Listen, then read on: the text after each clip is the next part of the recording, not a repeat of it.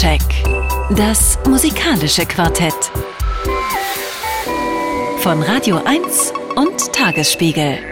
Live aus dem Studio 1 im Bikini Berlin.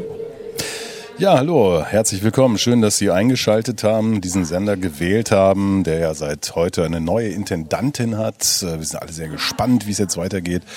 Und äh, Sie können gespannt sein auf das, was hier passiert in den nächsten zwei Stunden. Vier Menschen sprechen über vier Platten. Das sind heute zum einen äh, von unserem Medienpartner der Tagesspiel Christian Schröder. Hallo, herzlich willkommen. Ja, hallo, guten Abend. Dann äh, vom äh, aus dem Deutschlandfunk Imperium Juliane Reil. Hallo, herzlich willkommen. Hallo.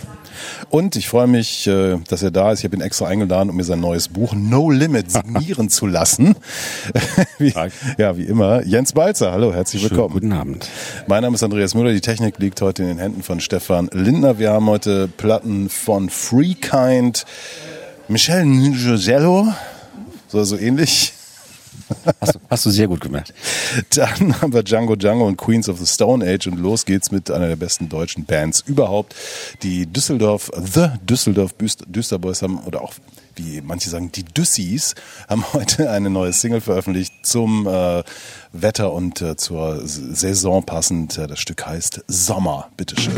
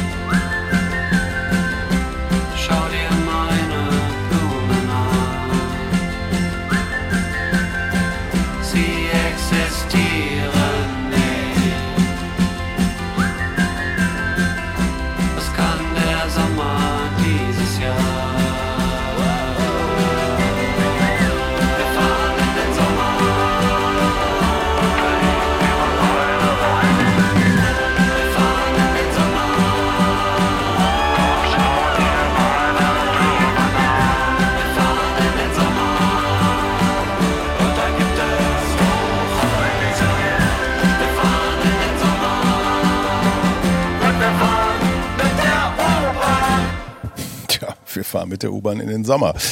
The Düsseldorf Düsterboys in ihre neue Single Sommer. Übrigens live im August beim Popkulturfestival in Berlin zu erleben. Diese fantastische Band. Soundcheck auf Radio 1 beim RBB. Vier neue Platten habe ich äh, angekündigt. Es geht los mit der ersten. Die äh, kommt von Queens of the Stone Age und heißt, das finde ich fast schon unheimlich, nach meiner Lieblingsschrift auf dem Computer. Tatsächlich. Äh, Times New Roman benutze ich ausschließlich und finde es immer komisch, wenn andere Leute das nicht machen. In Times New Roman, Pünktchen, Pünktchen, Pünktchen, ist der Titel der, äh, des Albums. Äh, Christian Schröder, bitte. Ja, genau. Also wichtig sind, glaube ich, äh, Punkt, Punkt, Punkt da am Ende des Titels in Times New, äh, New Woman. Also ist die Aufforderung, an dieser Stelle weiterzudenken.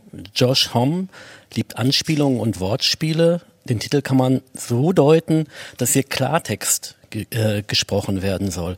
Und zwar sozusagen in der Schrifttype Times New Roman, die auf die klaren, kantigen Buchstaben der alten Römer zurückgeht. Klartext ist es dann doch nicht wirklich. Dafür sind Homm die Stilmittel der Satire und des Sarkasmus zu wichtig. Er macht gerne Scherze, etwa mit Songtiteln wie Carnavoyeur, ein Koppelwort aus Karneval und Voyeur oder What's the Peephole Say, was fast wie People klingt, also wie die Leute, was die Leute denken oder sagen, heißt aber eigentlich Peep Hole, äh, schreibt sich so, das bedeutet Guckloch. Äh, die Queens of the Stone Age sind einer der letzten großen Rockbands der dritten oder vierten Generation, je nachdem, wie man das zählen mag. Das Gründungsdatum ist 1996. Hervorgegangen sind sie aus der Grunge-Bewegung der 80er und 90er Jahre. Treibende Kraft war von Anfang an äh, Josh Homme, heute das einzige verbliebene Gründungsmitglied. Mit seiner Vorgängergruppe Kaius war er mittelerfolgreich. Äh, aushilfsweise hatte er bei größeren Bands wie den Screaming Trees und Soundgarden mitgespielt. Den Namen Queen, Queens of the Stone Age bekam sie von, ihm, von ihrem ersten Produzenten, der das wohl eher als Witz äh, gemeint hatte. Aber Hom und seine Mitstreiter gefiel der Name gut. Er passt ja auch zu ihrer Musik an einem harten, lauten und irgendwie steinzeitartigen Rock'n'Roll. Einige Zeit waren die Queens of the Stone Age eine Art Supergroup, der sich auch Stars wie Dave Grohl von Nirvana und Mark Lanigan von den Screaming Twe- äh, Trees anschlossen. Als ihr Meisterwerk gilt das Album Songs for the Deaf aus dem Jahr 2002. Es verbindet hymnische Rocklieder mit Tex-Mex-Elementen und scherzhaften Radioansagen. Die staubtrockenen Gitarrenriffs wurden zu einer Trademark und Bands wie die Arctic Monkeys pilgerten in die Mojave-Wüste, um dort in der Regie von Josh Homme ein paar Songs in dessen Studio aufzunehmen. Das letzte Album der Queens of the Stone Age hieß Villains und kam 2017 heraus. Danach ist viel passiert. Josh Homme seine Ehefrau, die Rock, äh, die Punksängerin Bodie Dale äh, trennten sich. Es folgte ein Sorgerechtsstreit um ihre drei Kinder. Der langjährige Wegbegleiter Mark Lanigan starb Anfang 2022 und vor kurzem erzählte Homme in einem Interview von einer Krebserkrankung, die inzwischen überwunden sei. Die letzten vier Jahre, sagt er, seien die dunkelsten seines Lebens gewesen. Längere Zeit war er überhaupt nicht in der Lage, er war unfähig, äh, Musik zu machen. Das neue Album In Times New Woman entstand in Holmes Studio in Burbank, einer Vorstand von Los Angeles. Es könnte etwas wie eine Katharsis sein, also ein Mittel zur Bewältigung von Trauer und Angst. Seinen Galgenhumor hat Joscham nicht verloren. Die im August beginnende Tournee steht unter dem Motto The End is Nero. Jetzt hören wir den ersten Song, äh, Karma, Voyeur, bei dem Josh Homme ein bisschen klingt wie David Bowie.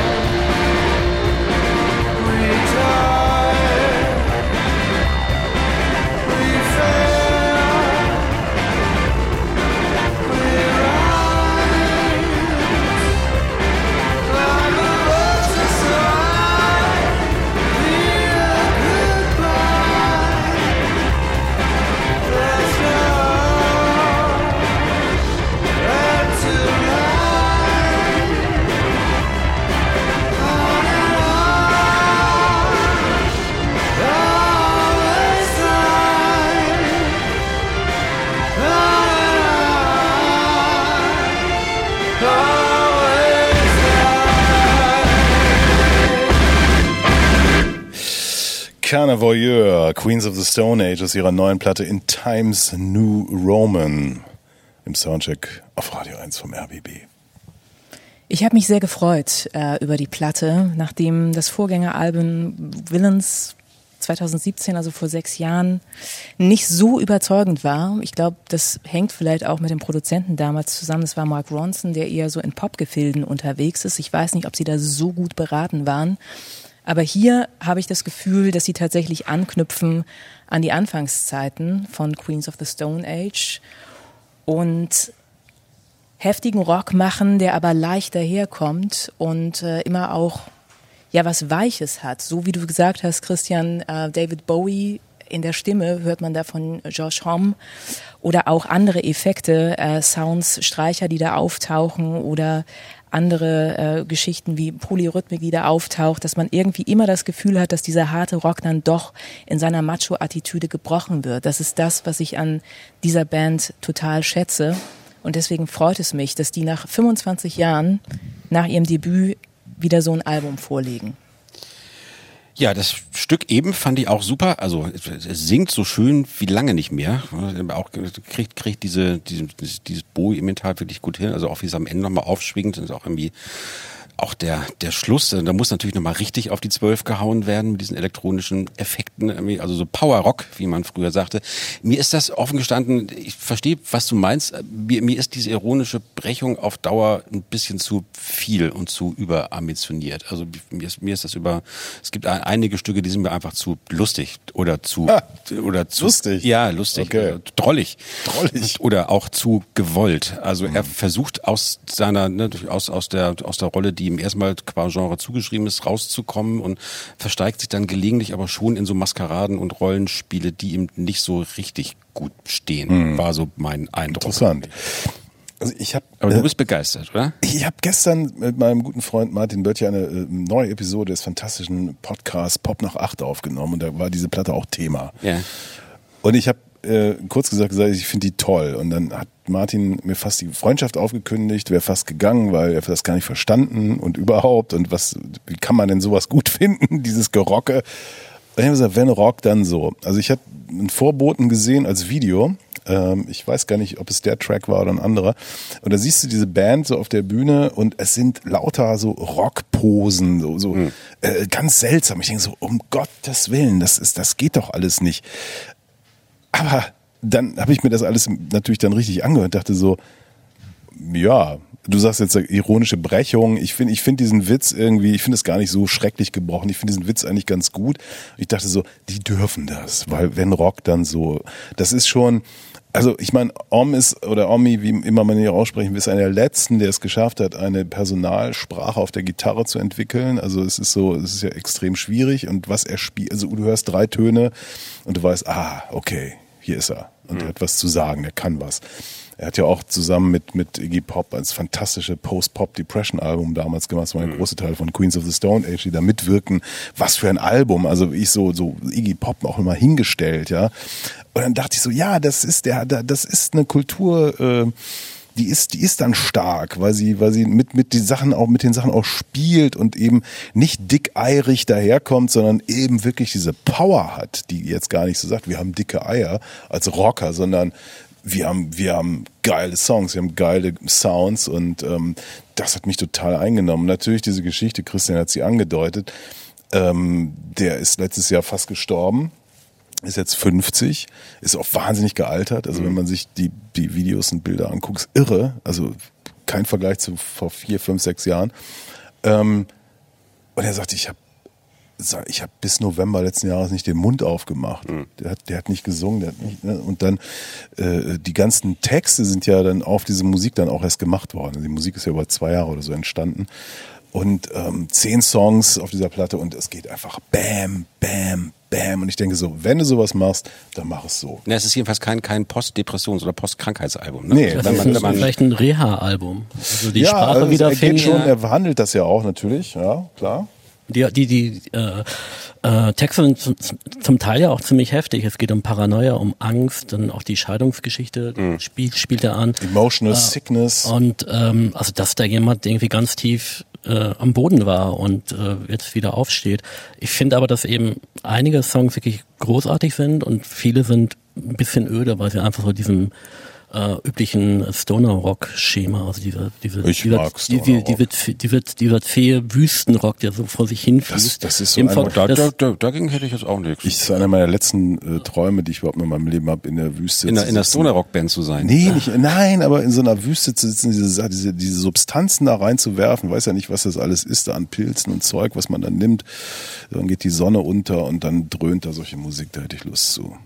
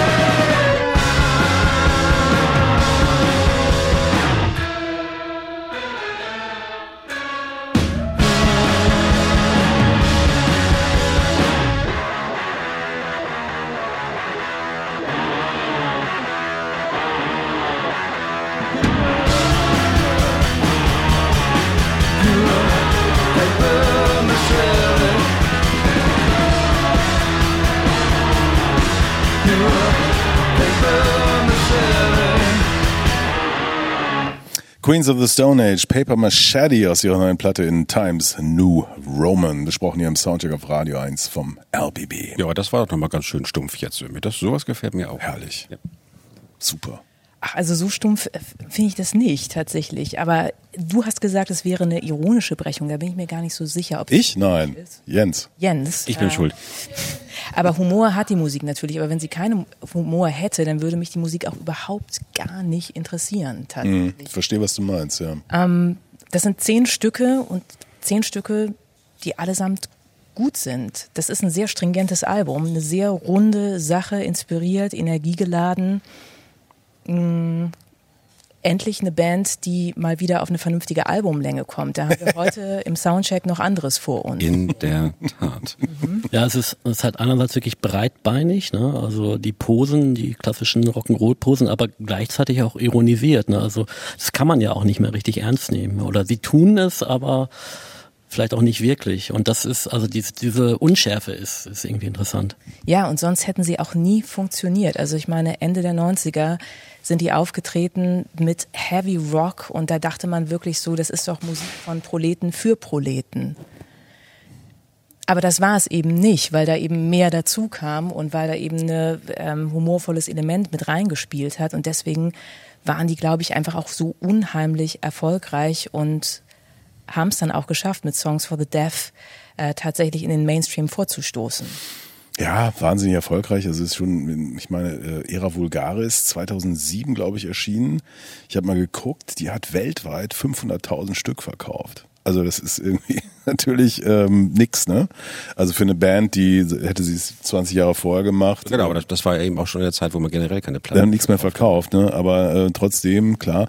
Es gibt aber auch eine spirituelle Ebene, also dieses ganze Desert-Ding, was, was da drin ist. Ne? Auch diese, diese Idee, wir gehen da irgendwo hin und, und machen Musik. Also da, da gibt's ja diese ganze Reihe von Aufnahmen, die dann irgendwie auch mal veröffentlicht werden oder auch nicht und so. Und das ist so etwas, was wir, glaube ich, auch hier als äh, in Berlin hockende Menschen nicht so richtig verstehen können, was, was da so abgeht. Also dieses, dieses Ding, in die, in die Wüste zu gehen und äh, alles Ja, hinter sich zu lassen. In der, ne? in der Uckermark wird jetzt auch viel musiziert. Ja gut. Ähm, Die Wüste kommt ja auch näher durch Richtig. die Dürre. ja gut, vielleicht kriegen wir auch interessante Rockmusik demnächst hier in ein paar Jahren. Aber nee, es gibt tatsächlich, also das ist eine, ich finde das ein interessantes Spannungsfeld. Also einerseits die, die sagen, wir, wir spielen diese Musik so. Ähm, wir haben da so ein paar lustige Ideen und gleichzeitig gibt's noch nochmal diese, diese andere Ebene. Das, das, da kommt das irgendwie sehr, sehr toll zusammen. Und das darf man heute nicht mehr sagen. Mir imponiert einfach natürlich auch äh, die technische Ebene, mir imponieren die Skills, ganz einfach. Also was, Darf man das heute nicht mehr sagen? das ist ja nicht opportun. Ja, weil, das, weil, das, weil das so muckermäßig ist. oder? ja, dass da einer richtig, richtig, richtig, richtig geil Gitarre bei, spielen bei, kann. Bei, bei uns darfst du was sagen. Okay. Also finde, auch gegen, Wir gegen, müssen nicht über die Texte sprechen, Andreas. gegen, ein, gegen, gegen ein gut gegriffenes Riff ist nichts einzuwenden. Ja, auf die Texte habe ich jetzt auch nicht so geachtet. Ehrlich Vielleicht auch besser so. Okay. Ja, wir haben noch ähm, einen Song, den hatte äh, Christian, glaube ich, schon angedeutet, äh, mit diesem Wortspiel. Ähm, wie heißt die Tournee nochmal? The End is Nero. The End- the End also is der Nero. spätrömische Kaiser, der viele Menschen umgebracht hat. Peter, Peter Ustinov. Genau, Rom angeblich angezündet. What the Peephole Say.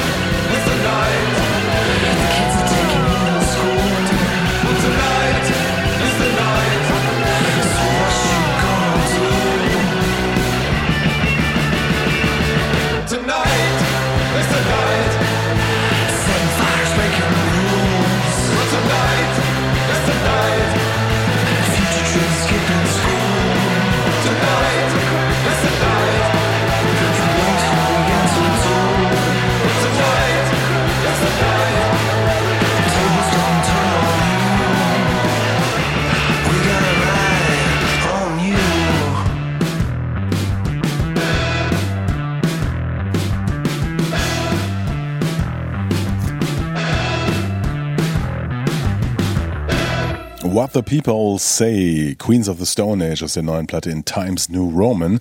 Und hier im Soundcheck auf Radio 1 vom RBB kommt es zu dieser Wertung.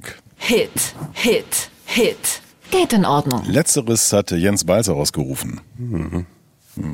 Ein, ein, ein, ein Abzug für zu viel Humor. Soundcheck. Das musikalische Quartett. Von Radio 1 und Tagesspiegel. Live aus dem Studio 1 im Bikini Berlin. Ja, es ist schwierig, weil es jetzt mit äh, durchaus auch Spaßvögeln weitergeht. Ja. Und wer hat sie abgekriegt? Jens Balzer erzählt jetzt was über Django Django und äh, das neue Album Off Planet. Ja, eine, eine sehr humorvolle Band äh, mit sehr lustiger Musik, die äh, im Unterschied zu den Queens of Stone Age, war, hat es gerade schon gesagt, ist die, die Alben werden im Laufe des Abends immer länger. Ich glaube, das ist jetzt das Schlimmste. Ne? Das hat verdammte 21 Stücke. Äh, heißt Off Planet ist ein äh, auch noch ein Konzeptalbum. Äh, Die vier Seiten der Doppel-Vinyl-LP heißen äh, Off Planet 1 bis 4 und es soll irgendwie, wie das, was das für Planeten im Einzelnen sind, habe ich, hat sich mir nicht so richtig erschlossen beim Hören, aber sei es drum. Es ist jedenfalls ein Konzept dahinter. Die Musik, die wir jetzt, der wir jetzt zu tun bekommen, weist uns in eine Epoche zurück. Die Älteren werden sich vielleicht erinnern, die Band hat sich Ende der Nullerjahre in, in, äh, in Edinburgh an der Kunsthochschule kennengelernt und angefangen zu musizieren. Weist, also Musik weist an eine Epoche zurück, als, als noch sogenannte Indie-Discos gab. Also das waren Clubs, in denen dann nicht so Clubmusik gespielt wurde, dann so Indie, Indie-Pop und Indie-Rock aus den 80er und 90ern. Dann gab es Bands, die das so mit elektronischen Rhythmen aufmunterten, Hot Chip, LCD Sound System. Und dann gab es tatsächlich so in dieser so, so eine Art kurze, na, so kurze Phase der Post des postmodernen Aufpimpens und humorvollen Durchdringens dieses Indie-Rocks. Das waren dann so Bands wie dann eben Django Django oder auch kann vielleicht noch an an die Foles denken oder etwas später Everything Everything oder die Wild Beasts. Also es gab dann so um 2010, 2012 herum eine ganze Menge Bands, die halt so auf der Grundlage der Verbindung von Indie Pop, Sentimentalität und aber auch elektronischen Mitteln ganz viele Stile ineinander warfen und auch gerne zeigten, was sie alle schon mal gehört hatten und zitieren konnten. Also nochmal so eine späte Postmoderne, lange nach dem Ende der Postmoderne im Pop. Da war, waren Django Django traten, ich habe die glaube ich auch tatsächlich zum ersten Mal 2012 hier in Berlin gesehen, als das Debütalbum erschien. Das hieß Django Django, da traten die dann in so selbstgebartigten Hemden auf, wo man schon dachte, warum. Ähm, das war offensichtlich auch ein ironisches Zitat. Fing an mit so eher so, so Surf-Gitarren äh, orientierter Musik. Dann gab es Platten, die nur eher so ein bisschen Blues beeinflusst waren. Dann wurde die Elektronik immer stärker. Dieses nun mittlerweile fünfte Album of Planet ist im Wesentlichen von, also habe ich so habe ich es gelernt von von Dave McLean, also deinem Gründungsmitglied und auch Mitproduzenten da irgendwie produziert worden, also unter seiner Regie entstanden. Es ist ganz wesentlich elektronisch dominiert und hüpft in einem irrsinnigen Tempo zwischen den allen möglichen Stilen und Zitaten und musikalischen Traditionen auf eine Weise, die, bei der ich gar nicht so genau sagen kann, warum ich das so schlimm finde. Also, aber es sind, es sind sicher nette Kerle, sie haben die, richtigen Platten im Schrank. Ähm, es gibt Songs, die hören sich an wie so Acid Rave, Acid House aus den späten 80ern, frühen 90ern. Ich habe mir sofort nochmal meine alten 808 State Platten rausgehört und die mit großem Vergnügen gehört. Dann gibt's so so ein bisschen, so ein, ein Stück, das hören wir auch noch, das soll so ein bisschen so, so Hyper-Pop äh, äh, anspielen, was die jungen Leute in den letzten Jahren gehört haben. Das ist alles irgendwie solide gemacht, aber ich, ich finde, ich frage mich die ganze Zeit, warum? Wo ist der, wo ist der Antrieb für diese Menschen jetzt gerade irgendwie so diesen Stil wieder zu zitieren. Also wir können ja vielleicht mal das erste Stück hören, das tatsächlich auch so ein bisschen in den Samples und so eine Acid House 808 State oder The Orb Ästhetik von den, von den späten 80ern, frühen 90ern Aufruf gut gemacht ist irgendwie, aber ich habe beim Hören immer das Gefühl, da fehlt einfach jeder kulturelle Zusammenhang, aus dem heraus man früher sowas gemacht hat.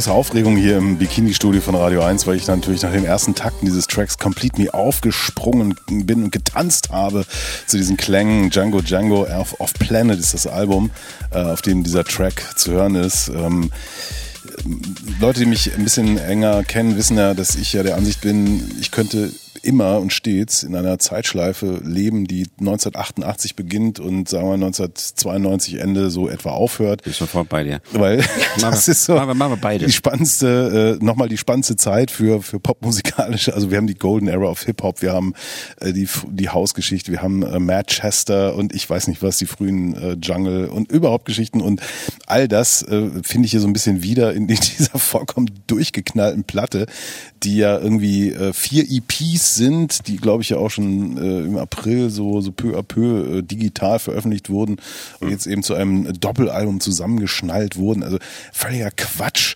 Dieser ja auch äh, totalen Quatschband Django Django, die immer mal gut waren für eine Killer-Single, ja, die dann auch in allen möglichen Radioformaten äh, äh, zu hören war. Und also hier, also mein guter Freund Martin Böttcher sagte, was machen die jetzt in Hot Chip oder was? Ich denke so, ja, aber in, in richtig gut. Also ich finde es total klasse. Mir, mir gefällt das. Ich habe mich auch an, an Hot Chip und du hast vorher schon gesagt, LCD Sound System, äh, an diesen Sound äh, erinnert gefühlt und ich finde es eigentlich eine absolute Frechheit, dieses Album. Frechheit. Frechheit Ja, weil es so gut. nichtssagend ist auf eine Art und Weise, aber darin finde ich es schon wirklich wieder gut.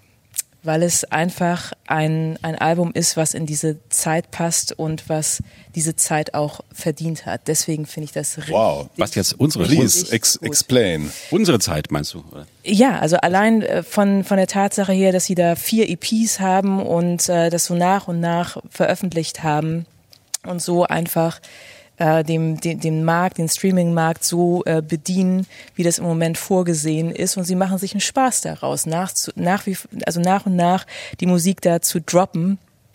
Und dann auch die erste Single, die sie da rausbringen. War das der Song gerade, den wir gehört haben, zufällig? Ich, hab, ich bin Es verloren ist, es im ist jedenfalls, dieser es ganzen ist jedenfalls Tracks. ein, eine, der, eine der ersten Doch, Vorab-Singles. Stimmt, Ja. War, Com war die Complete erste? Me war die, war die erste. Und was machen sie? Self-Esteem, äh, eine britische Sängerin äh, in den, in den Vocals da zu hören. Keine Spur von, ich hätte fast gesagt Hot Chip, nein, von Django Django.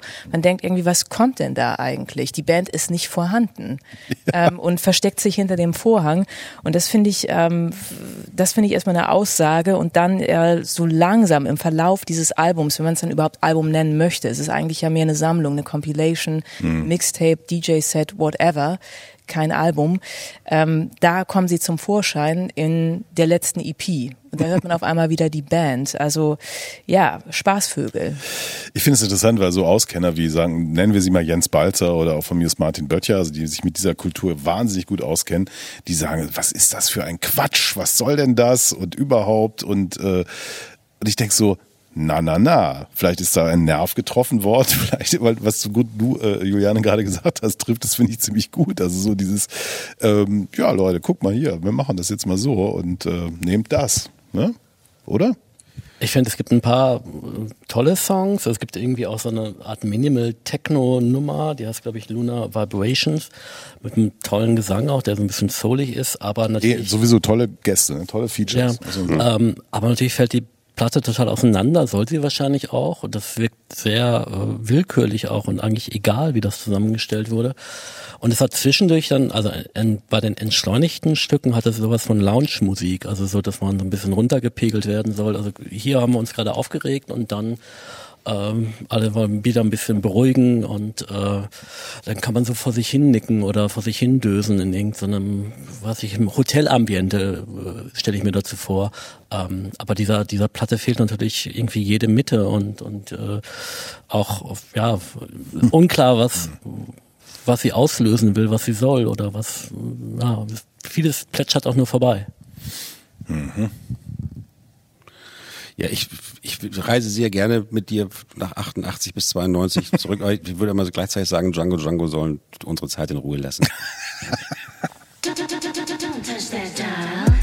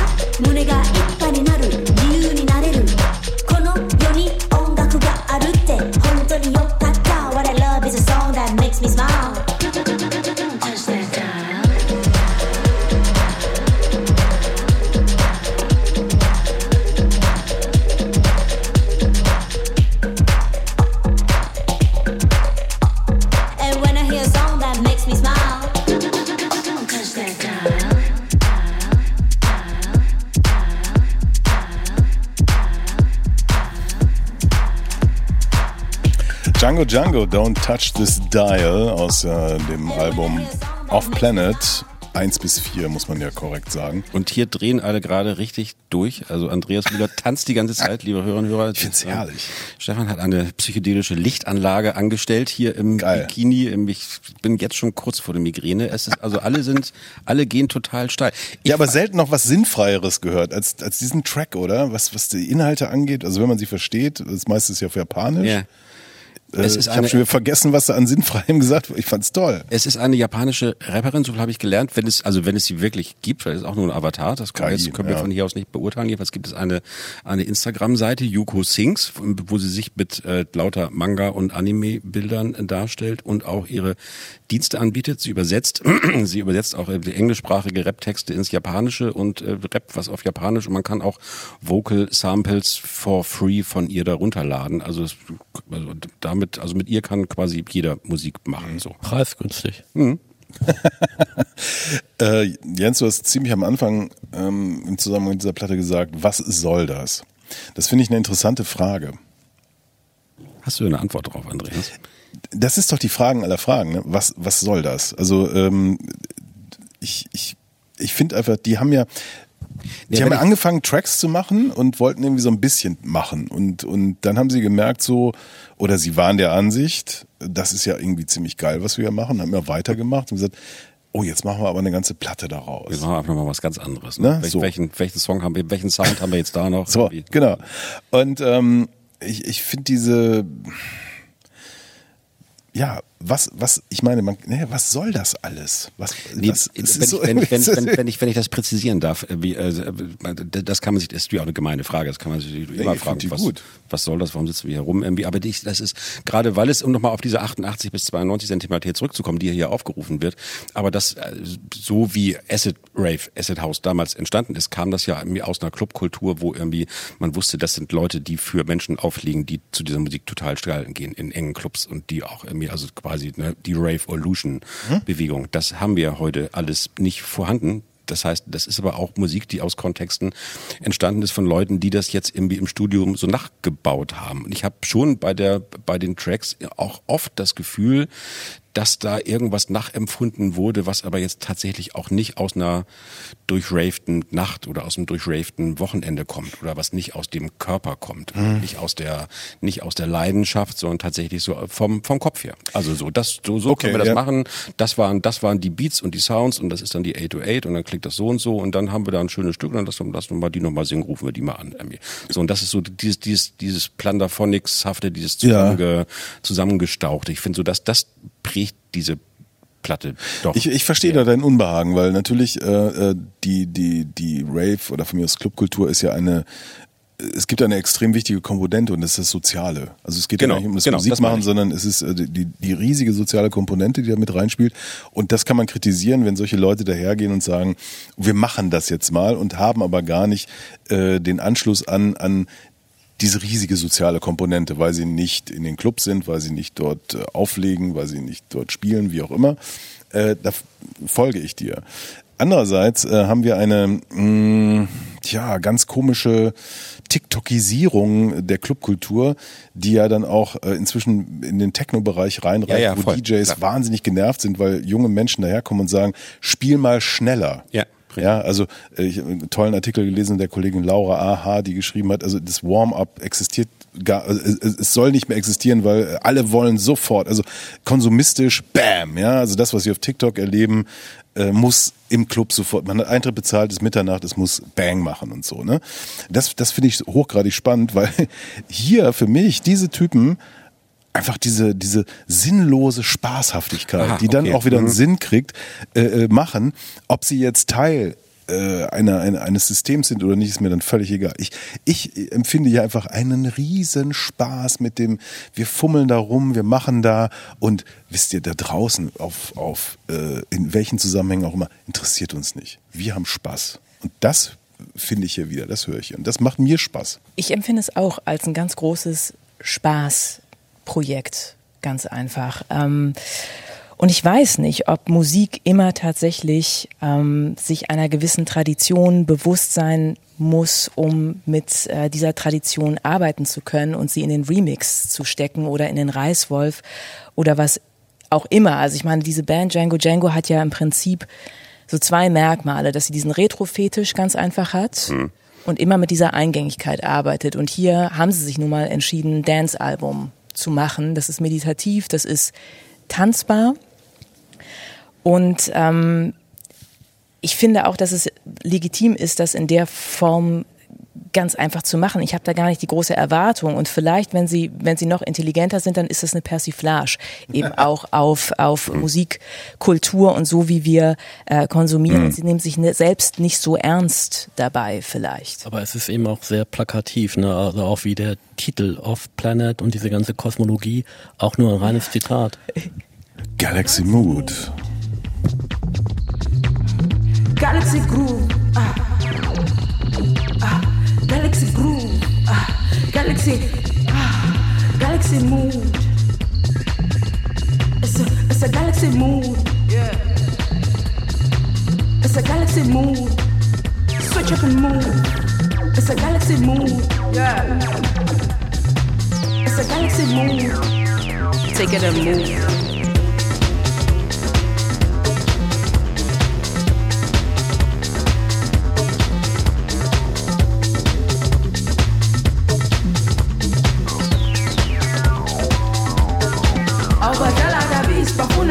Kabisi thina sisabisha Chris like Ali ugabi gabi sunlight your love Fanima on peace append it in peace This could be something Yeah. We came out from nothing.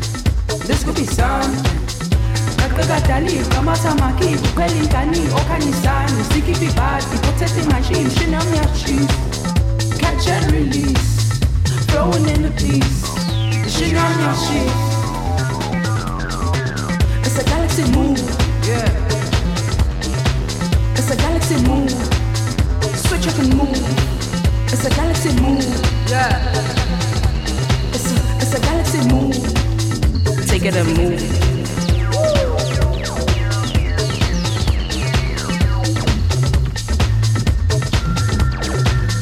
Switch up and move.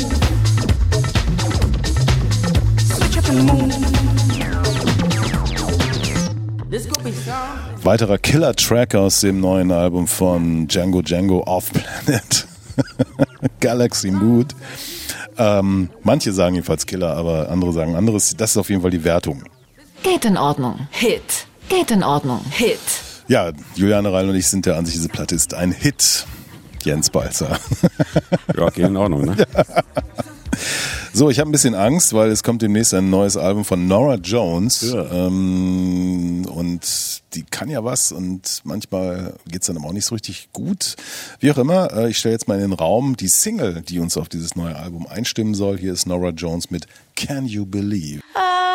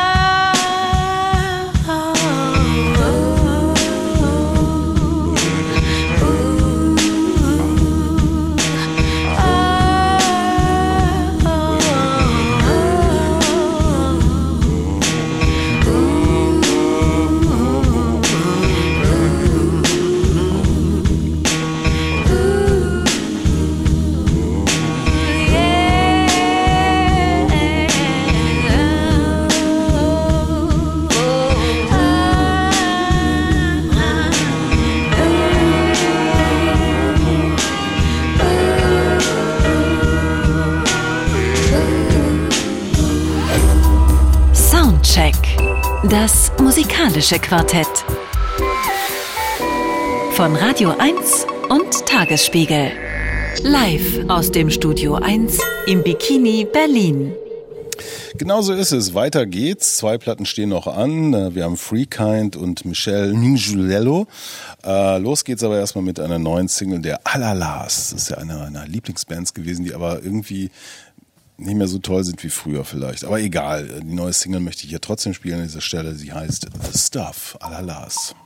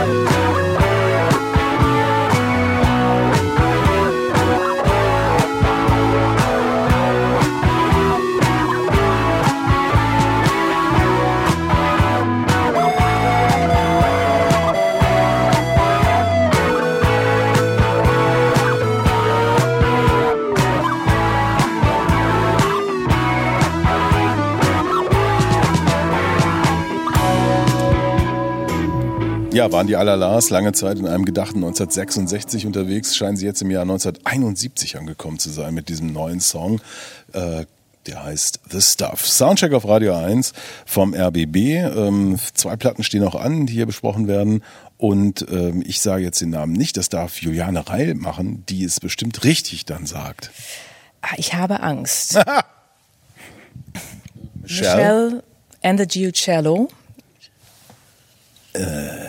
Andy Ich, also ich, Giucello. Okay. ist wahrscheinlich auch falsch, aber wir bemühen uns ja alle redlich. Ja. Eine Musikerin, die auch schon eine ganze Weile im Musikgeschäft mitmischt, ähm, seit mehr als 30 Jahren nämlich, Anfang der 90er Jahre, wurde die Sängerin, Bassistin und Songwriterin unter Vertrag genommen und sie war damals angeblich die erste Künstlerin auf dem frisch gegründeten Label Maverick, äh, das Label, das eine gewisse Madonna damals mit ins Leben gerufen hat. 1994 wurde Michelle Hendegiucello einem größeren Publikum bekannt. Ähm, damals, sie war 26 Jahre alt, da trat sie an der Seite des amerikanischen Rockmusikers John Mellencamp auf und coverte den Van Morrison Song Wild Nights. Das Video, das lief damals hoch und runter bei MTV.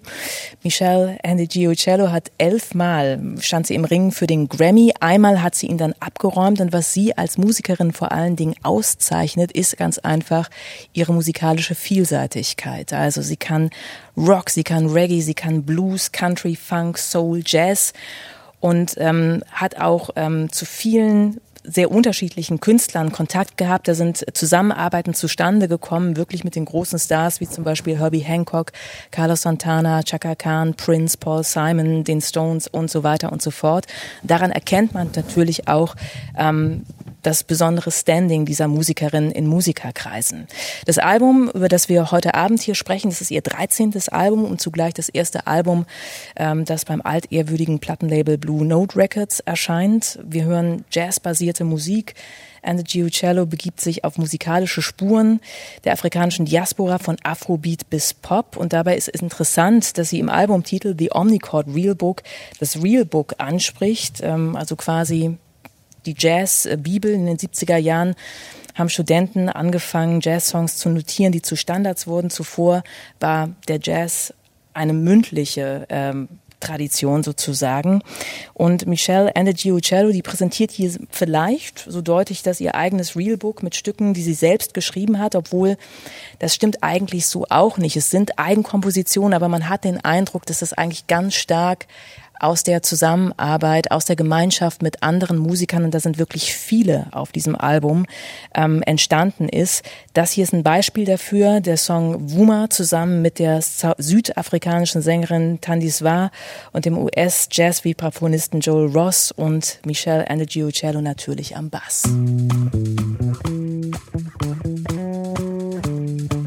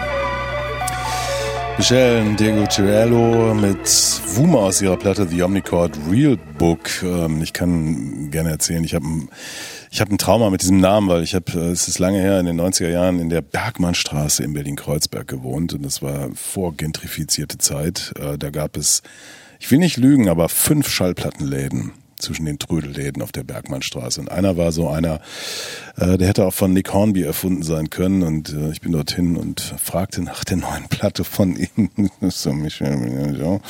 Der Typ guckte mich an so und du Wurm. So, weißt du so, diese, ne? Wieso, was hat er dagegen? Ich habe es falsch ausgesprochen. Ach so, deswegen. Ja, deswegen. Nicht, nicht, nicht, nicht, nicht, weil er die Musik nicht mochte. Nee, und, Weil- dann, um dann zu sagen, haben wir nicht. ja.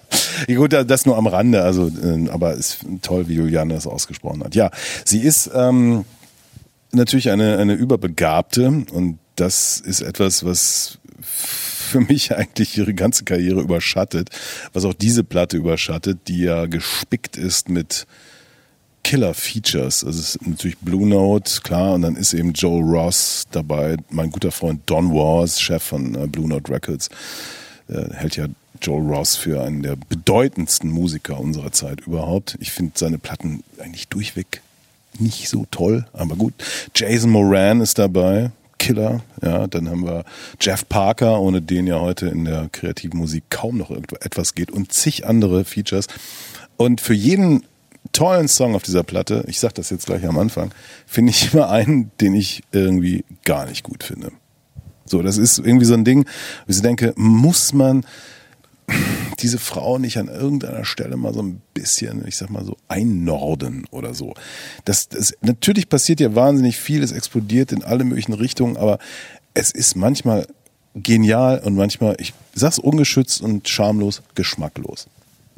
Ach, guck mal, bei, bei, bei Django Django wurde das gerade noch so gelobt irgendwie, der, der Eklektizismus irgendwie und das Durcheinander und hier, hier ist es nicht mehr recht. Mir geht das genau andersrum. Aha. Aha, mir, hier, mir geht es genau andersrum, aber einfach, weil ich ihr so wahnsinnig gerne beim Bassspielen zuhöre. Also das war eben bei dem Stück schon so. Also ich kann tatsächlich irgendwie, ich finde das so toll, wie, was, was sie auf diesem Instrument macht, obwohl sie eben auch jetzt so gar nicht so viel gemacht hat, irgendwie, aber schon, also die, diese, diese, diese leichten Verschiebungen, die da immer drin waren, dieses, dieses Stück zusammengehalten haben. Ich finde, man kann auch auf dem, auf dem ganzen Album das alles im Grunde, was da drüber weg ist, fast wegempfinden und ihr nur beim Bassspielen zuhören. Da ist auch ganz viel, das passt natürlich zu deinem, zu deinem Argument, sie ist, sie ist, sie ist überbegabt irgendwie und äh, hat immer so viele Features, irgendwie könnte sich irgendwie vielleicht noch stärker auf das konzentrieren, was sie wirklich gut kann und was, was irgendwie, ne, was, was ihre, ihre Virtuosität ausmacht irgendwie. Aber ich finde, dass das alles wirklich durch ihr Spiel am, auf diesem Instrument enorm gut zusammengehalten und geerdet wird.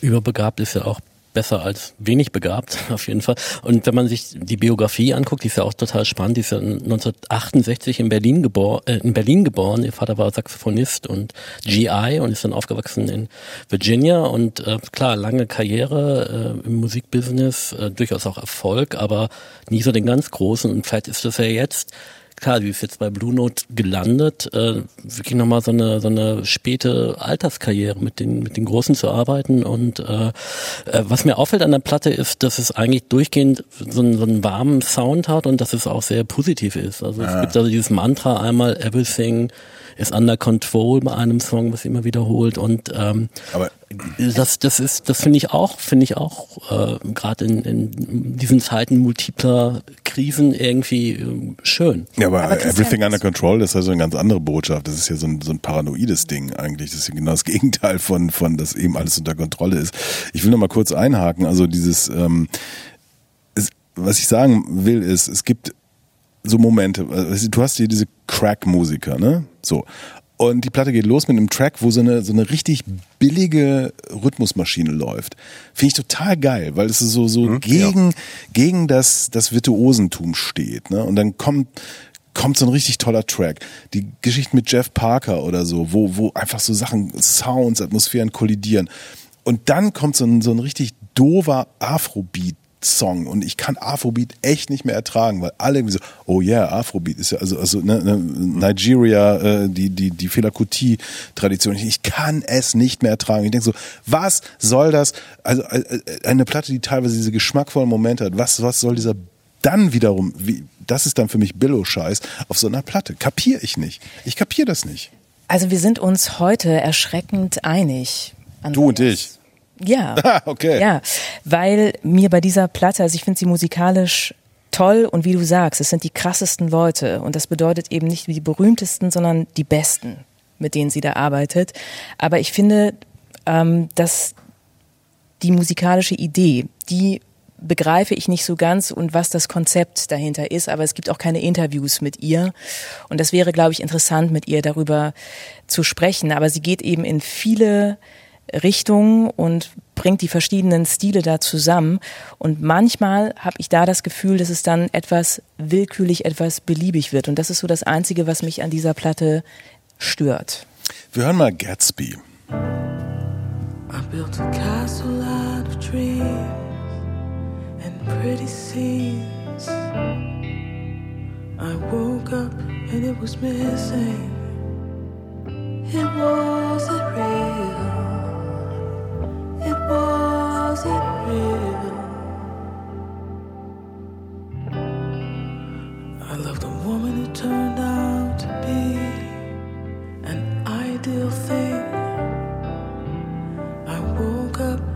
She was different.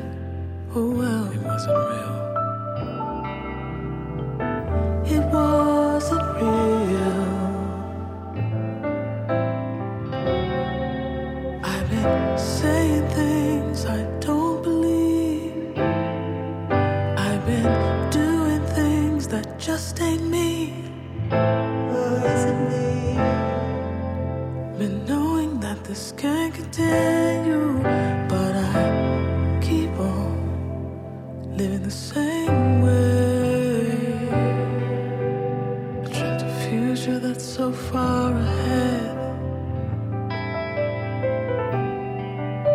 Live the past and I'd rather pretend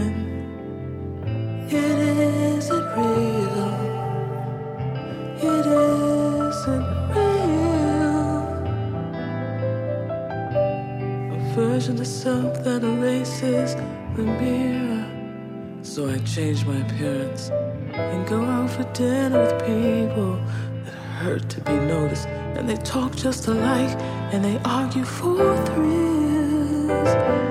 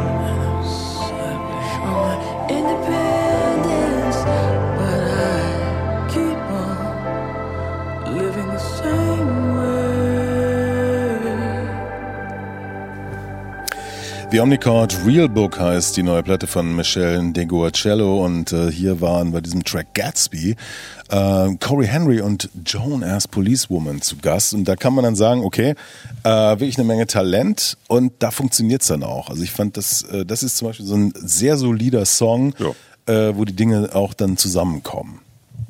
Also einer, einer der, der, der positiven Beispiele, eines der positiven Beispiele auf dieser Platte. Und ich glaube, geschrieben hat den Song tatsächlich Samara Pinderhughes. Also sie kommt wirklich mit Leuten von allen Seiten, die ähm, ins Studio kommen oder schreiben und es ist ein, ein vielköpfiges Monster, Mhm. dieses, dieses Album. Nicht so schlecht eigentlich. Viel, also ein Monster, das vielköpfig ist, ist auf jeden Fall spannender als ein einköpfiger, weiß nicht, äh, Gnom oder keine Ahnung. Ich war heute in einem Schallplattenfachgeschäft und äh, der Mensch am Tresen, den ich sehr gut kenne, wir sprachen über diese Platte, die er auch im Angebot hatte. Und er sagte, ja, weißt du, die kostet mich im Einkauf 25 Euro. So, die, die geht dann für Ende 30 Euro irgendwie über den Tresen. Und er meinte, für das Geld möchte ich wie ich sowas haben, was, was richtig, richtig gut ist. Also, was alle, wo alles passt. Doppel-LP, ne? so wahnsinnig teuer heutzutage. Und ich wusste genau, was er meinte, also was ich eben auch schon sagte. Also das ist, ich, ich kaufe ja auch gerne mal eine Schallplatte, so, aber die hätte ich auch jetzt nicht gekauft, weil es ist mir einfach zu viel dabei, wo ich dann hin zum Plattenspieler muss und den Tonarm anheben und zum nächsten Stück weiterzugehen. Was kostet denn die Django Django im Fachen? Keine Ahnung. Jetzt mal nur mal so im Vergleich. Ja, dass, äh, dass, dass es da gewisse Längen gibt. Aber ich finde das, ich finde das trotzdem, äh, ich, also mir kommt das äh, tatsächlich wesentlich geschlossener und, und in sich stimmiger vor, als, als, als du es jetzt darstellst. Also da, da müsste man jetzt nochmal Close Reading am ganzen Album machen. Aber ich hatte da jetzt überhaupt nicht das Gefühl, dass da irgendwas tatsächlich so auseinanderfällt, wie bei früheren Beispielen an diesem Abend schon. Sondern es gibt auch, ich meine, die, die Idee ist ja offenbar auch jetzt so eine Art von, es ist wieder viel gut, also mit, mit, mir geht's mit dem Wort Afrofuturismus wie dir mit dem Afrobeat irgendwie. Also das hat, hat man jetzt auch einfach zu oft gehört irgendwie als, als musikalisches oder, oder, oder kulturhistorisches Konzept dahinter. Aber es geht ja offensichtlich sowas um, um sowas wie eine spirituelle äh, Musik, die dann nochmal so auch an, an bestimmten Spielweisen und Sounds der, der, der 70er anschließt irgendwie und dann auch nochmal die afrofuturistischen Konzepte davon aufruft. Also das ist schon, also es, es gibt schon eine verbindende Idee. Mhm. Du, ich ich bin auch. vielleicht dann auch, ich habe dann auch, vielleicht auch, das wenn ich, halt nicht. Entschuldigung, ja. Ja. Vielleicht ist dann auch bei mir zu viel ähm, unterwegs. Also die, das Talent, was hier versammelt ist, ist äh, great, so ja. Und dann äh, habe ich jetzt so die letzten zwei, drei äh, Platten im Kopf, die auf International Anthem erschienen sind. Demnächst Ja, kommt das ist was ein, äh, ein, Ja, das ein neues Album von Rob Mazurek und Damon Locks, was ich, was, wo ich schon reinhören konnte. Es kommt irgendwie Ende Juli oder so, wo einfach so der, der komplette Irrsinn abgeht und wo du so denkst so, ja, das ist doch the way to go. Also selbst wenn es fucking Blue Note ist, wo es natürlich auch darum geht, das hat mein guter Freund Don Wars mir ja auch gesagt, wir müssen ja auch Geld verdienen. Ne? Also wir, wir können jetzt nicht einfach, wir sind Teil dieser riesigen äh, Corporation, aber wir können ja nicht einfach Geld verbrennen. So und das höre ich leider dann immer wieder so ein bisschen durch. Aber das ist Naja, dann auch mein Problem da, vielleicht. Da, da sind wir wieder äh, im, Grunde wieder äh, auch am, am Punkt der, der, der Zusammenhänge. Ne? Also da, du hast natürlich recht. Also die, die International Anthem äh, Platten sind ja auch wesentlich, oft wesentlich dadurch ausgezeichnet, dass sie aus musikalischen Zusammenhängen kommen. Also da haben, lassen sich Leute gemeinsam was einfallen und probieren gemeinsam was aus. Und das ist hier tatsächlich, hier ist es eine, äh, sind es Ideen von ihr, wozu dann äh, Feature-Gäste geladen werden. So, wie gesagt, ich kann, aber ich finde sie als Künstlerin stark genug so und auch irgendwie als als als Stimme und als als als Bassistin am Instrument stark genug, um es zusammenzuhalten. Aber natürlich ist es was anderes, wenn ein Album irgendwie aus einem aus einem Jam entsteht oder aus einer aus einer aus einem gemeinsamen künstlerischen Prozess irgendwie, als wenn es wie hier dann tatsächlich irgendwie Ideen sind, die dann angereichert werden mit Feature-Gästen. Ich glaube, es ist einfach eine andere Idee, Musik zu machen. Also dieses ähm, International, International Anthem, was ja ein Chicago Community Ding ist, ähm, die denken anders, die, die überlegen anders. Und hier haben wir eine, eine grandiose Handwerkerin, sage ich mal so. Ne? Also die in so einer mega All-Star-Band äh, killermäßig natürlich spielen könnte. Also keine Ahnung, wer da heute so als im Zusammenhang, äh, ich meine, muss ja mit Jack Jeanette gespielt, mit Herbie Hancock, mit diesen ganzen Heinis, ja, so und das Jahrgang 68 so. Aber es, sie bleibt eben auf diesem Level. Das ist so, das, das, was ich meine. Also die ist großartig, das ist überhaupt kein Ding, aber da ist dann auch nicht mehr. Also da ist dann nicht, sag ich mal, wirklich der, die diepe spirituelle Geschichte. Da ist nicht die diepe ideologische Geschichte von mir, aus, auch wenn ich das nicht so toll finden würde. Oder die diepe politische Geschichte oder, oder die, keine Ahnung. Es ist vielleicht auch eine Generationsfrage. Ich, ich weiß es nicht. Es ist so viel da und könnte so viel passieren und dann kommt sehr viel Gutes raus. Aber eben, ich verfolge sie ja schon wirklich seit ganz, ganz vielen Jahren und immer bin ich enttäuscht worden, leider. Das ist irgendwie ganz komisch. Aber ich weiß nicht, ob das ungerecht ist. Ja, Wenn wahrscheinlich. Du sagst jetzt äh, Ich bin mit Charles Handwerkerin Mingus, auch wie Charles und ich, wir und waren damals. Spiritualität oder auch, also ich meine, die Frau äh, ist eine Frau, die sich auch in ähm, Richtung Black Pride positioniert hat und auch polarisiert hat. Und da ist viel Politisches, was mitschwingt und auch Spirituelles.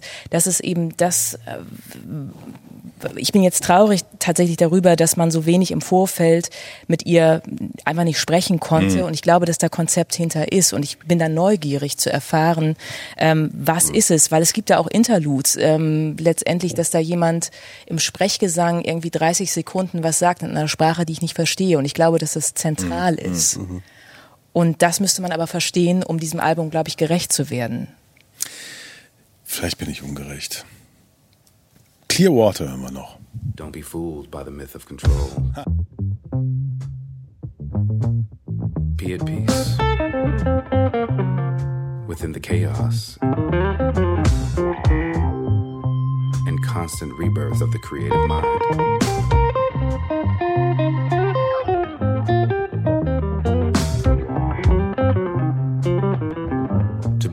Of creation.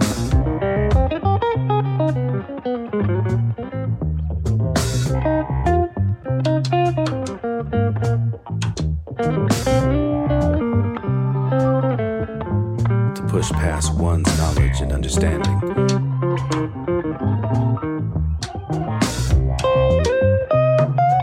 Into the chaos. Push past the predictability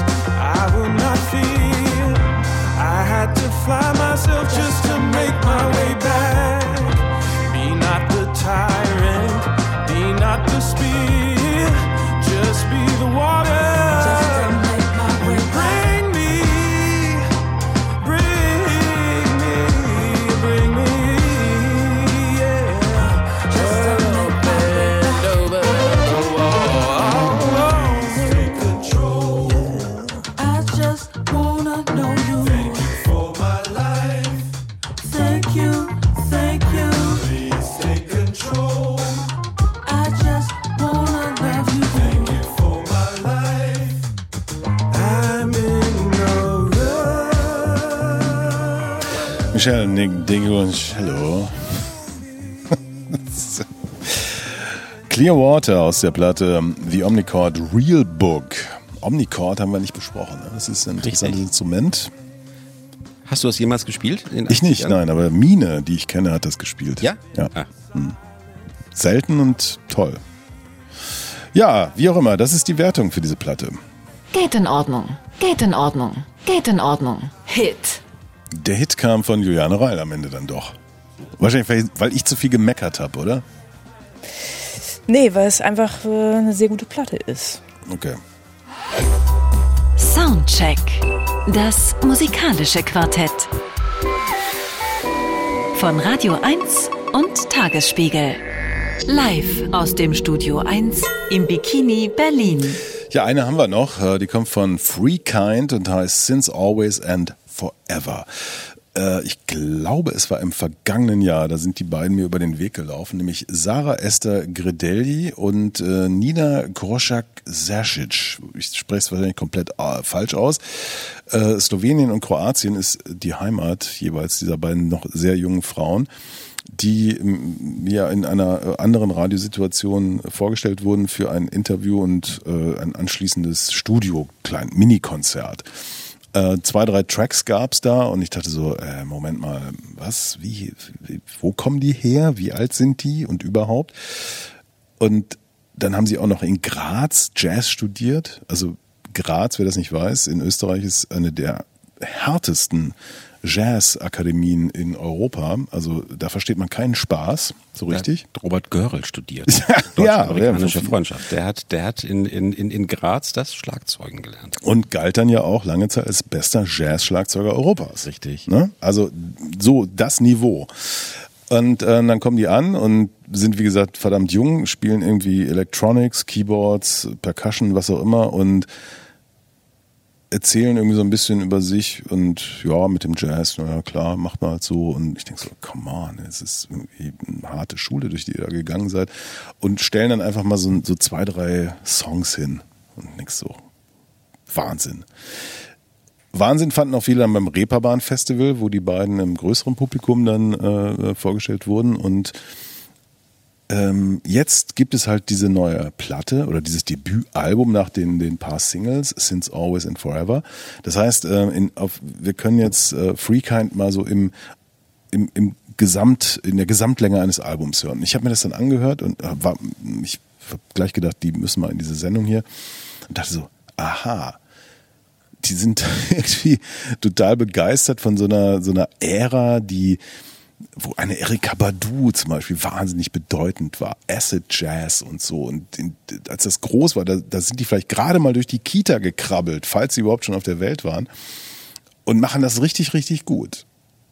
Gleichzeitig bin ich und die meisten hier jetzt im Studio in einem Alter, dass wir natürlich die Originale kennen. Und nachdem ich diese Platte gehört habe, die ich irgendwie ganz gut finde, habe ich gefragt, und da bin ich dann gleich wieder bei Jens Balzer, was soll das? Und ähm, bevor ich jetzt noch mehr Zeug rede, hören wir mal in einen Track rein. Visualize, Free Kind.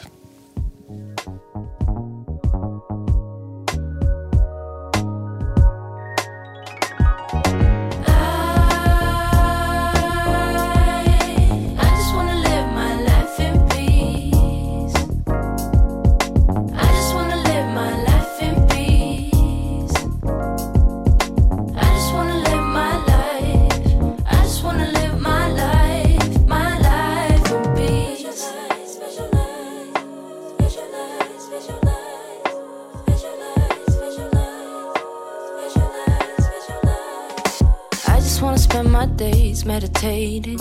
Make sure my soul ain't fading away. No way I won't let it. Live my life so I don't regret it. No, I'm not giving in. Mind over matter, no fear under the skin. No, I'm not letting go. There's a deeper wisdom I know.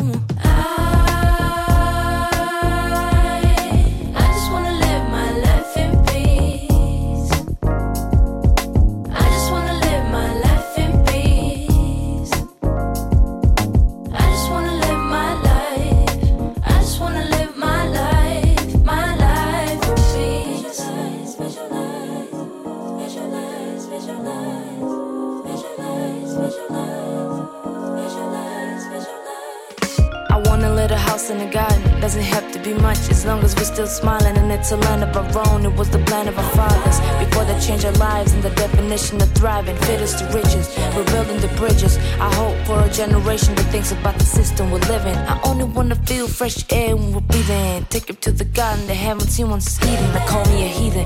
I don't believe in the paper. The damage is done. The souls are turning to vapor. This is not playing safer. Rather play devil's advocate now than let them take the wheel later. Take what time for myself and the ones I hold dear. Would never know how much time we got left. So keep them near, breathe deep, live slow, drink my water, sleep enough. Care more about my health than forget about the stuff.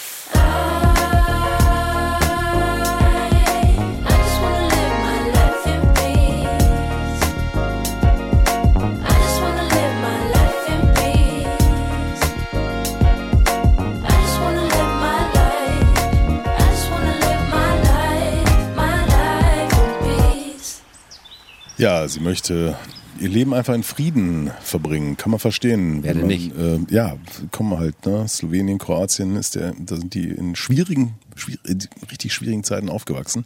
Free Kind. Und ähm, kein Wunder, dass sie dann nach Österreich emigriert wurden, wahrscheinlich als, als Kinder noch. Und äh, Visualize haben wir da gehört aus der Platte. Since Always and Forever. Ja, es ist, wie du gesagt hast, es ist toll. Also ich höre dem wirklich gerne zu. Das ist, aber ich habe auch wirklich sofort irgendwie natürlich Erika Badu im Ohr oder halt dann noch dann wiederum auch die Vorbilder von Erika Badu. Ne? Ich meine, das war ja selbst schon, das führt ja zurück in den 70er Sound, der hier wirklich auf kompetenteste Weise irgendwie wieder aufgerufen wird. Ähm, tja, die Frage, was soll das, leitet diesen Abend. Vielleicht, wenn wir auf Slowenisch und Kroatisch singen würden, wäre es irgendwie interessanter oder es hätte noch Widerhaken. So hat es eben, fließt es, durch und erinnert an andere tolle Musik. Wobei es ok, völlig okay ist, wenn junge Menschen die für sich entdecken und irgendwie nochmal neu aufarbeiten. Also ich finde, das ist mehr als okay. Das sind so Love, Peace und Power Moves in der Musik. Und ähm, wenn man die zweimal erlebt hat, ich habe sie bisher nicht im Konzert live erlebt, sondern mir Videos von ihnen angeguckt. Sie können das live reproduzieren, was sie da machen. Und die Zusammensetzung ist interessant, dass die eine am Schlagzeug sitzt und die andere am Klavier. Und die, die am Klavier sitzt, äh, rappt und äh, springt dann vom Sprechgesang in den melodischen Gesang und wird noch von der Schlagzeugerin da äh, gesanglich unterstützt. Also das ist schon ein Alleinstellungsmerkmal, Mhm. dass sie das in der Form live können und dass sie ihre Vorbilder in der Form imitieren, aber mit so viel Liebe und ich finde, es ist so mitreißend und man merkt, dass die hundertprozentig hinter dem stehen, was sie machen und dass sie das lieben. Ja, im, im äh, Promotion-Anschreiben zu dieser Platte steht ja, dass sie es, es ihnen gelungen sei, eben das, was sie da, du hast es gerade beschrieben, live machen, auf Platte zu bringen. Das finde ich eben nicht. Ich finde sie live viel, viel edgier, also dass das da ähm, dieser dieser Sound, der hier auf der Platte natürlich dann äh, Studio geschuldet ist, der ist mir dann eben wirklich, hat Jens hat die Vorbilder gerade auch genannt, zu nah dran. Live ist das nochmal eine andere Geschichte, finde ich. Und ähm, aber ähm, ich meine, die sind Mitte 20 inzwischen, also mehr als halb so alt wie ich und überhaupt.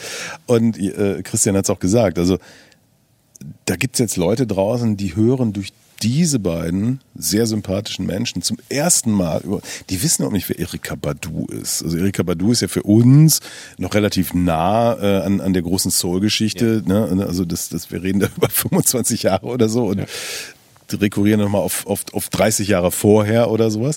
Und ähm, das ist, ich, ich habe da sehr viel auch über ähm, mich nachgedacht, also mit meiner Position als jemand, der über solche Musik dann redet. Also was, was tue ich da einfach? Ne? Also was tue ich da eigentlich? Also beziehe ich mich da auf, auf so eine komische Vergangenheit oder gebe ich mir Mühe, das im Jetzt irgendwie zu, zu kritisieren, zu analysieren oder, oder einzuordnen, wie auch immer. Was mir gefällt, und das ist das nächste Stück, das ist The Cycle.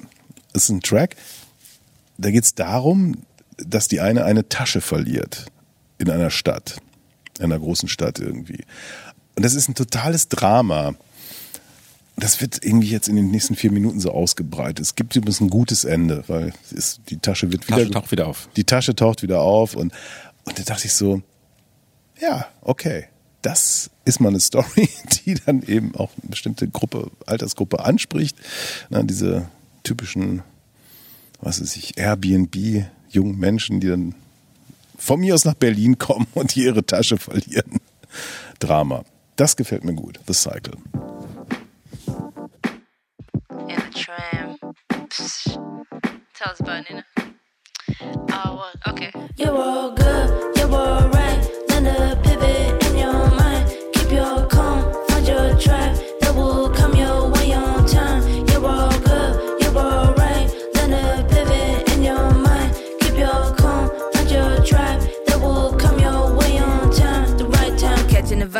weather's fine, big city. Got him some wine, we're having fun, old witty. Bought a couple records on the way to the dinner. Camille did it again, Harry up for the winner. It's like the second time that we ever even met. So we knew one thing, we can't be late. Can't be too slow, a risk we can't take. Damn, we won't make you wish we could skate. We hopped on the tram and the tram was too cool. Had to put a sweater on, no swimming in the pool. The space is ice, the time is tight. We're almost there, but it's almost night. So we're talking. And we're at the right station, we're walking. Then stopping. Cause something ain't right. And she's like, Where's my bag? What bag? My bag. Oh shit. You're all good, you're all right. Learn to pivot in your mind. Keep your calm, find your tribe.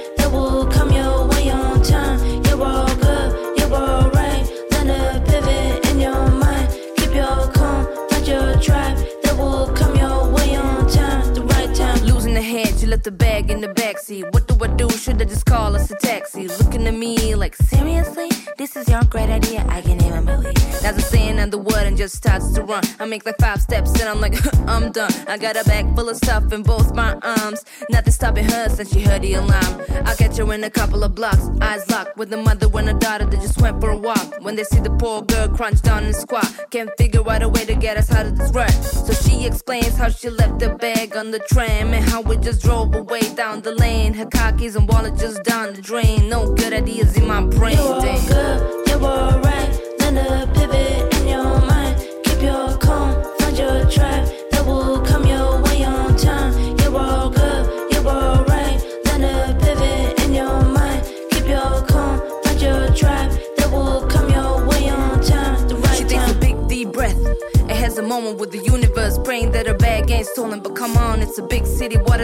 She hopes the universe has dealt her good cards. Then she gets an answer straight out of the blue. Call my phone, I left that in the bag too. Now normally she would leave her phone on silent, but this time it's like she knew the assignment, so I'm calling. I can hear it ringing, no one's there, no answer. Her eyes full of despair, her heart dancer, hoping we can find a solution. Who knows where the tram is? I mean, time is crucial. This is brutal. Dear Lord, this is a drag. I need a bag, and I don't even smoke, so this is sad. Finally, there's a voice on the other side saying,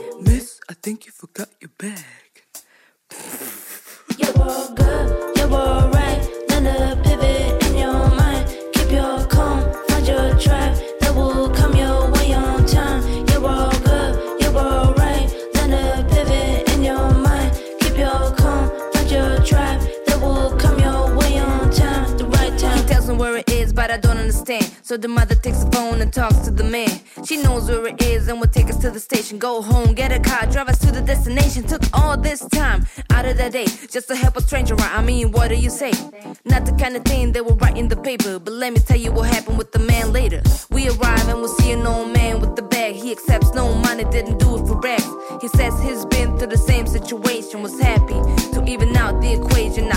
Now, who would have thought of all the places on the tram right beside the bag? Said this man had the exact same thing happen to him. Now he helped us, and there's a cycle again. There's a cycle again. There's a cycle again. There's a cycle again. There's a cycle again. There's a cycle again. There's a cycle again. There's a cycle again. There's a cycle again. There's a cycle again. There's a cycle again. There's a cycle again. There's a cycle again. There's a cycle again. There's a cycle again. There's a cycle again. There's a cycle again.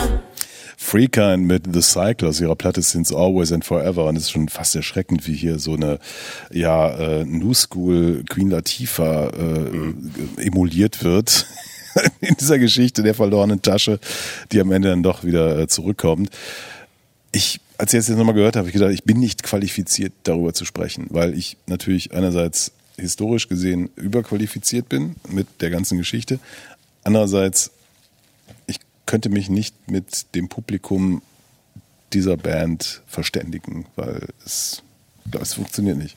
Wer ist denn das Publikum dieser Band? Naja, falls, falls, mit, falls, mit, falls das mit jemand 20er Naja, Menschen, aber, aber ich dachte eben noch mal gerade bei, bei den Rap-Passagen, es, es, es, so rappt ja heute auch keiner mehr. Ne? Das Natürlich ja schon, nicht. das, ich mag das ja sehr, das ist halt schon aus und Zug ins Trollige irgendwie, aber das, das, das jetzt einfach noch mal so, auch noch mal wieder so zu, zu, zu, zu reinkarnieren, irgendwie, also auch so diese, ich weiß gar nicht, ob, das wirklich einen Flow hat, aber es hat schon, wenn es einen Flow hat, dann einen sehr speziellen Flow, sagen wir mal. Aber jedenfalls nicht, nicht in dem Sinne, in dem jetzt so eigentlich das Publikum in dem Alter irgendwie dann mit, mit Rapmusik und Sprechgesang generell irgendwie aufwächst. Das ist hier was völlig anderes. Das finde ich schon wieder super. Also weil es, weil es einfach so komplett Mhm. aus der Zeit gefallen ist. Ich frage mich dann aber tatsächlich eher, aber das kann ich jetzt von dir auch, auch gar nicht beantworten, irgendwie, ähm, ob man tatsächlich zu einem äh, 20 bis 25-jährigen Publikum damit überhaupt irgendeinen Draht findet, weil es einfach so weit weg ist von allem, wofür jetzt gerade Hip-Hop und Rap gerade irgendwie steht. Da müsste man mal hineinfühlen. Also äh, zwei Dinge. Das eine ist, ähm, meistens sind ja Leute beeinflusst von einer Musik, die vielleicht so zehn Jahre vorher passiert ist. Mhm. ne? Also du, du bist in einem bestimmten Alter, wächst auf und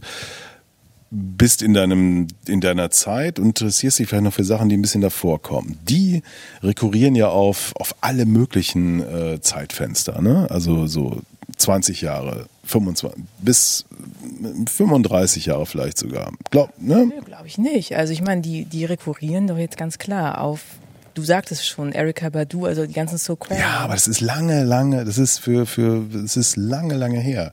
Und, ähm, Ja, aber es ist genau dieser, dieser Spot, ne? Also Jay Diller, ähm, Questlove, Carmen, so hat der gerappt, so wie, wie diese junge Frau hier gerappt ja, aber das ist für, für das Publikum, was, was wir gerade versucht haben einzugrenzen, sind das Äonen. Aber Ne? man, Ja, man, man wird ja oft sozialisiert musikalisch durch zum Beispiel ältere Geschwister, die Platten haben oder früher. Ja. Oder manchmal auch die Eltern, die vielleicht eine Plattensammlung haben und äh, vielleicht haben die, das haben die Erika Badu auch in ihrer Plattensammlung. das Keine Ahnung. jetzt- Also genau, die, die, die Brücke, nicht. die Brücke in die Vergangenheit ist ja, auch immer irgendwie da über ältere Menschen, die man kennt. ähm, ja. Und das zweite ist, ich war ja heute, ich habe es eben schon erzählt, in einem Schallplattenfachgeschäft und an einer Stelle. Das hat dich auch mal tief bewegt. Ja, das hat mich, ja manchmal, manchmal gibt es diese Momente, kommen fünf junge Damen hinein, also die in diesem, genau diesem Alter sind, also vom Anfang Mitte 20 und fragen nach einer, äh, nach einem Act, ob die Schallplatte da sei und der Typ sagt äh, hinterm Tresen, nee, die ist, die bestellen wir, wenn sie da ist, ist sie sofort wieder weg und ich habe den Namen nicht so richtig verstanden und er sagt zu mir, was kennst du nicht? Und es ist eine italienische Disco-Band, die irgendwie weltweit äh, reüssiert und die haben zwei LPs rausgebracht. Ich, ich habe den Namen auch wieder natürlich sin- sicherheitshalber vergessen, wo ich so denke, aber ich wusste dann, was die machen. Und es ist, ist wirklich, es ist Classic Disco Sound so. Und diese jungen Frauen wollten diese Schallplatte kaufen. Und ich denke so, was sind das hier für, für, für Kanäle, die durch die Zeiten äh, sich. Vielleicht, vielleicht um, ihrem, Weißt du, um, um ihrem Vater oder ihrer Mutter eine Freude zu machen Nein. zum Geburtstag. Die wollten, nein, das ist ja eine aktuelle Band, die aktuell live spielt, diese, diese Disco-Musik. Und, und denke so, okay, ähm, irgendwas passiert da und Es ist ja alles verfügbar durch dieses Ding, äh, das man Internet nennt. Richtig, das hat, Musik das aus, hat, Musik aus so. aller Zeit das, ist das, permanent hat, das, vorhanden. hat, das hat viel verändert, als das damals erfunden wurde. das hat das hat viel verändert, unglaublich. Ja, ja. Ich war kürzlich im Roten Salon äh, der Volksbühne. Ilgen Nur hat da so einen Showcase gespielt, äh, diese äh, tolle Berliner Gitarristin. Und da waren ganz viele junge Menschen, alle so um die 20 und auch die ihre Freunde, die da mitgespielt haben, verschiedene Bands. Und dann, die haben zum Beispiel dann auch äh, akustisch Harvest Moon von, von Neil Young äh, äh, gespielt. Und ich fand das irgendwie ganz rührend, dass quasi die Flamme weitergereicht wird, dass auch der Folk-Rock der 70er Jahre heute von 20-Jährigen gespielt wird. Also die hören nicht nur Cloud-Web oder irgendwie äh, die, es gibt es, es gibt da eben auch alle alle Formen von von Genres, die schon in unserer Jugend da waren und äh, das ist doch auch ganz tröstlich. Also auch Radio 1 hat mit seinem Musikprogramm eine Zukunft. ja, zum Beispiel. Ich habe gerade so den, den, irgendwie den Gedanken, dass irgendwelche, wer jetzt so, sagen wir mal, so um die 20 ist, soll sich doch einfach mal bewerben. Hier als, als Kritikerin, Kritiker beim Soundcheck auf Radio 1 vom RBB. Ich, wir brauchen, glaube ich, diesen, die Konfrontation mit denen, oder? Weil ich verstehe manches nicht mehr. Das ist auch schwierig. Ja, ja, Post, Postkarte, Postkarte genügt oder vielleicht ein- eine E-Mail. Eine E-Mail. Eine Brieftaube. Oder vielleicht auch eine E-Mail. Postleitzahl. Post, mit Postkarte darfst du nicht kommen. Dann, Wie, wie, wie früher bei, bei Ja, der, Hitpa der ja, Hitparade, ja, wenn man ja. da Autogramme bestellt. ja, kann man aber, aber auch dann noch unfrei einsenden. Ne? Oder schickt, schickt uns ein Fax.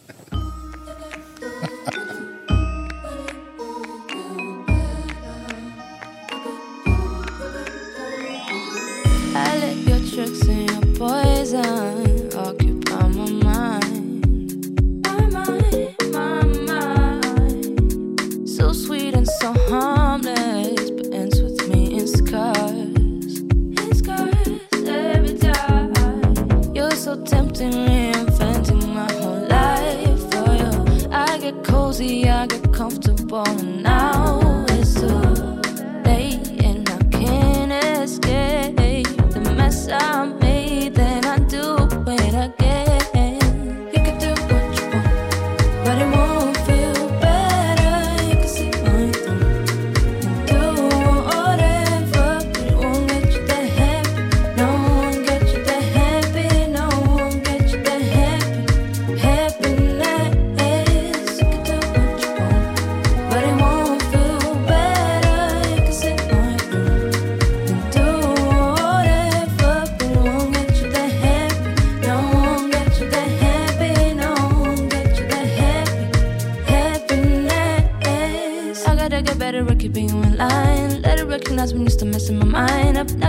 Power when I'm on my climb. I'm going up, stay down, stay down.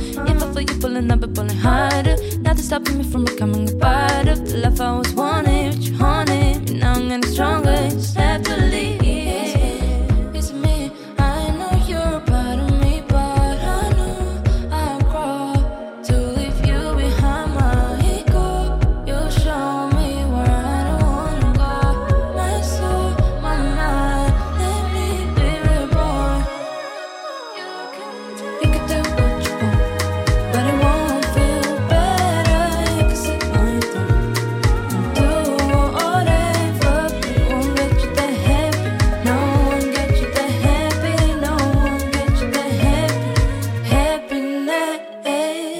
enemies, your worst nemesis is the one in the mirror. You know where the problem is, so don't blame it on the God, on your mama, on your kids. Every day, every hour, every minute is a test, life for bliss. It's not a given, it's a fight with the dark. We be feeling like we're all playing a part, the side role in this game of life. I'm telling you, there's a way if you can follow the light, but you're blinded. Cause it's easier to stay small minded. You just need guidance, you just need items. Freekind mit Happiness aus ihrer Debütplatte Since Always and Forever und das ist äh, die Wertung. Hit. Geht in Ordnung. Hit. Geht in Ordnung. Juliane Reil und Christian Schröder sagen, diese Platte ist ein Hit. Vielen Dank fürs Kommen an euch beide. Nicht zu danken. Jens Balzer und ich sind der Meinung, geht in Ordnung. Danke, dass ich da sein durfte. Nächste Woche treffe ich die beiden übrigens zum Interview und werde ihnen sagen, was, ihr habt eine so tolle Platte gemacht. Wenn ich die Leute treffe, bin ich ja nie kritisch.